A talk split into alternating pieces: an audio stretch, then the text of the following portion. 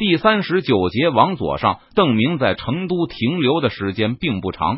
期间，熊兰又一次跑来告密，说邓明委任的书院祭酒陈佐才自打来了成都，就一直在胡言乱语。往重里说，甚至可以认为是图谋不轨。Face 斯 Hearts 陆克克熊兰是当着知府刘进哥的面向邓明报告的，他还指责刘进哥无所作为。陈继就怎么图谋不轨了？刘进哥闻言大怒，他一直忙着按照邓明交代的思路挣钱、花钱，精力全都集中在如何收税上面，尤其是他亲自管辖的盐业。熊兰以前曾经和刘进哥说过这件事，但刘知府完全没有放在心上。既然邓明要知府衙门给书院拨款，他就拨款，但从来不关心书院到底都在交什么。陈继就说了什么不妥的了吗？邓明也有些好奇，他天天鼓吹要忠君爱国，刘知府对此不闻不问。熊兰义愤填膺的说道：“虽然他的职责是管理银行，但熊兰对其他方面也是非常关心的。现在熊兰的地位完全是邓明给予的，他也知道换了其他人绝对不会这样重用他一个妾生子，更不用说他还有三次叛变的前科。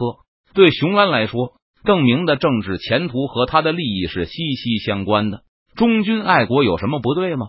刘敬哥迅速的把熊兰对陈佐才的指责视为对他的攻击，痛加反驳道：“难道要教导学生们以熊行长为榜样？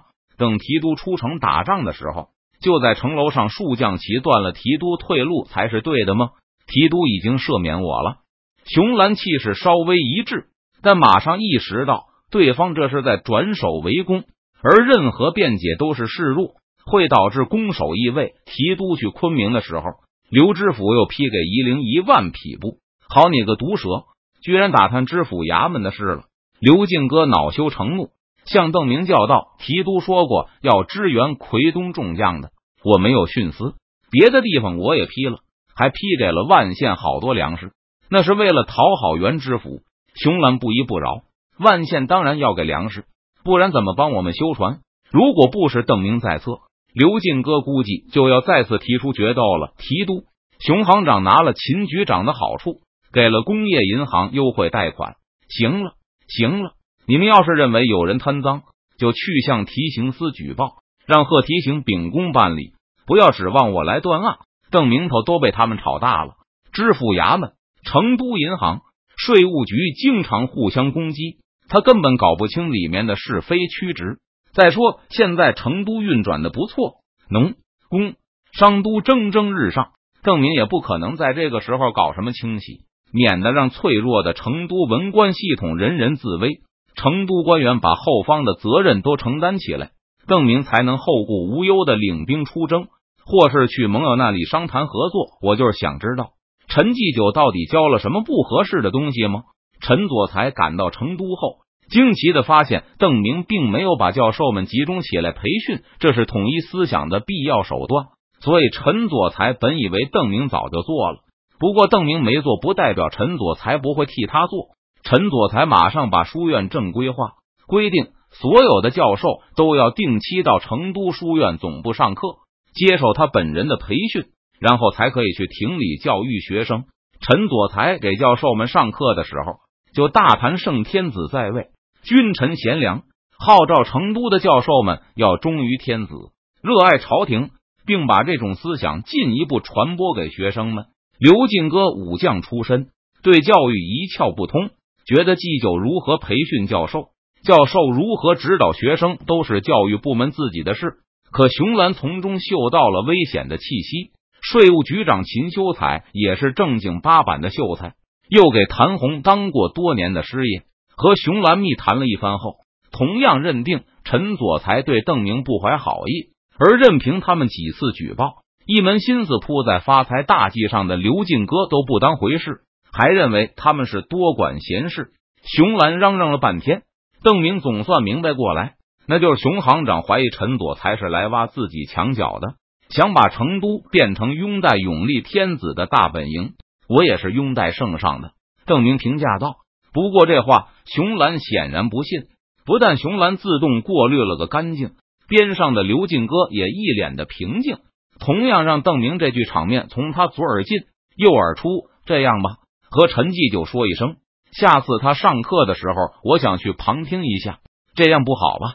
熊兰觉得，若是通知了陈佐才，那对方显然会警惕起来，肯定不会当着邓明的面大放厥词。但转念一想，熊兰却突然领悟到邓明的高明之处。若是陈佐才改弦易辙，突然绝口不提忠君爱国，那就证明他心中有鬼，从而证明了他是背后重伤邓明的小人，也坐实了他图谋不轨的阴谋。提督高明，高明啊！熊兰越想越觉得邓明的策略妙不可言，由衷的称赞道：“如此一来，陈佐才那厮的险恶用心就无所遁形了。”见熊兰说的如此肯定。刘进哥心中也有些不安起来，难道陈佐才真的是乱臣贼子？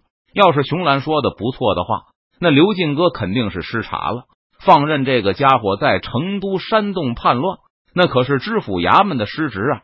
想到这里，刘进哥急忙也表示会跟着邓明一起去旁听，并急忙换来一个卫士，让他去通知书院做好迎接提督光临的准备。知府衙门的命令送到书院时。陈佐才正在呵斥几个教授。这两个月来，他一直努力的了解着成都的教育体系，力求了解其中的每一个细节。每次想起邓明大风同秀才这件事，陈佐才就怒从心头起，恶向胆外生。但这不是他能干涉的，只是让陈佐才更加确信邓明迪是忠臣孝子，意图扰乱皇明的等级秩序，混淆世道人心。最终为他谋权篡位创造条件。不过，今天陈佐才大发雷霆，并非是为了大义，而是因为这几个教授的教学方法。成都的教授大都是邓明从乡下搜刮来的小地主子弟和考不上功名的童生，他们根本不知道该如何教学。在书院给孩子们上课时，就是八仙过海，各显神通。有你们这么教书的吗？陈佐才把一本《论语》直接甩在了一个教授的脸上。这个教书先生每天给孩子们时就是摇头晃脑的读书，一节课从头到尾就是自己读书。他本人读的是眉飞色舞，兴致勃勃。但下面的学生一旦提问，被打断了兴致的教授就会大喝一声“读书”，然后继续念下去。其他几个教授的教学方法也差不多。被书本砸到脸的那个教授不敢大声争辩，委屈的低声辩解道：“祭酒在上。”学生在书院念书时，老师就是这么教的：书读百遍，其义自见。陈佐才哼了一声，他也不是不知道这种教学方式。很多书院老师就是一个劲的朗诵，让学生自己去读书，这也是培养学生形成自己见解的手段之一。但现在是开蒙，这些孩子好多连字都认不全，他们怎么自己去读书？你们开蒙时老师也是这么教的吗？成都书院是有个书院的名字，可它真是书院吗？你们去书院读书的时候也都不识字吗？包括陈佐才在内，几乎所有的教授在开蒙时都是接受的小班教育，只有几个同窗而已。而陈佐才更是家族里给请的单独的开蒙老师，一笔一画都是在开蒙老师的教导下完成的。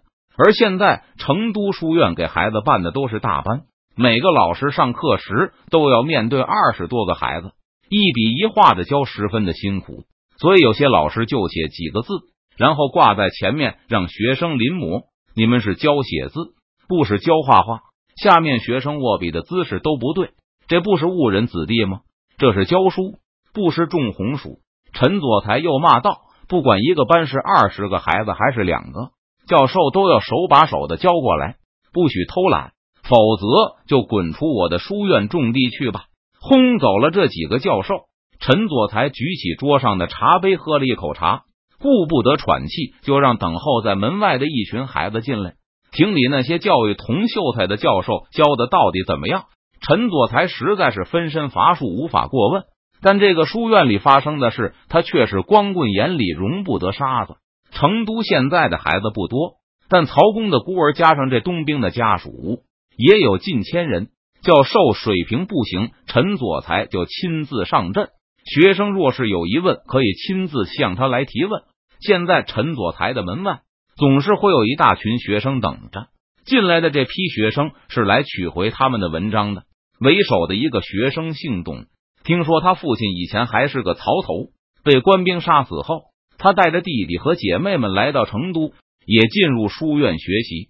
你的文章拿回去看看。陈佐才和颜悦色的把一张纸交给那个姓董的学生。这批学生已经开门过了，能够写一些简短的文章。纸上超过三分之二的字都被陈佐才用浓墨粗暴的划去了。看到自己辛辛苦苦写出来的文字被砍去了这么多，小孩的眼睛一下子就红了，差点掉下泪来。文章要除去赘肉，才能见到筋骨。陈佐才认真的说道：“你的文章里有正气，很好，很难得。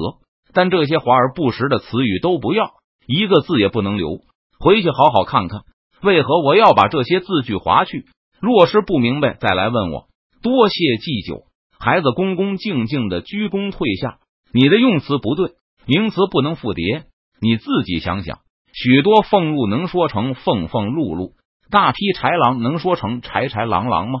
陈佐才又拿起一篇文章，给下一个学生指正错误。各个方面，许多方面都可以，但方方面面不能用。将来你们会给朝廷写底报、檄文，用词要符合文法，绝对不能生造词汇，不然既会让人觉得你是文盲，也会丢了朝廷的脸面。